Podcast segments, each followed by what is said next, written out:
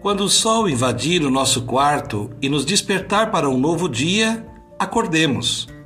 A clara manhã nos convida para a vida e nos traz um recado.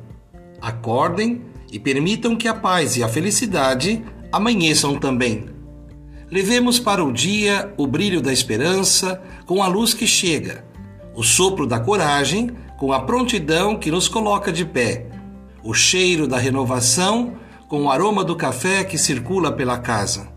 Enquanto dormimos, podemos sonhar, mas o sonho factível é aquele que sonhamos acordados, porque dele decorrem as metas para o ponto de chegada.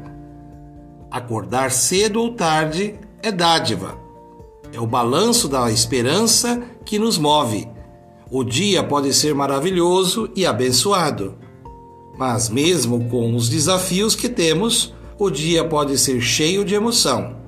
O mais importante, diante disso tudo, é sermos gratos pela vida e não reclamarmos porque tivemos de acordar, mas agradecermos porque conseguimos acordar.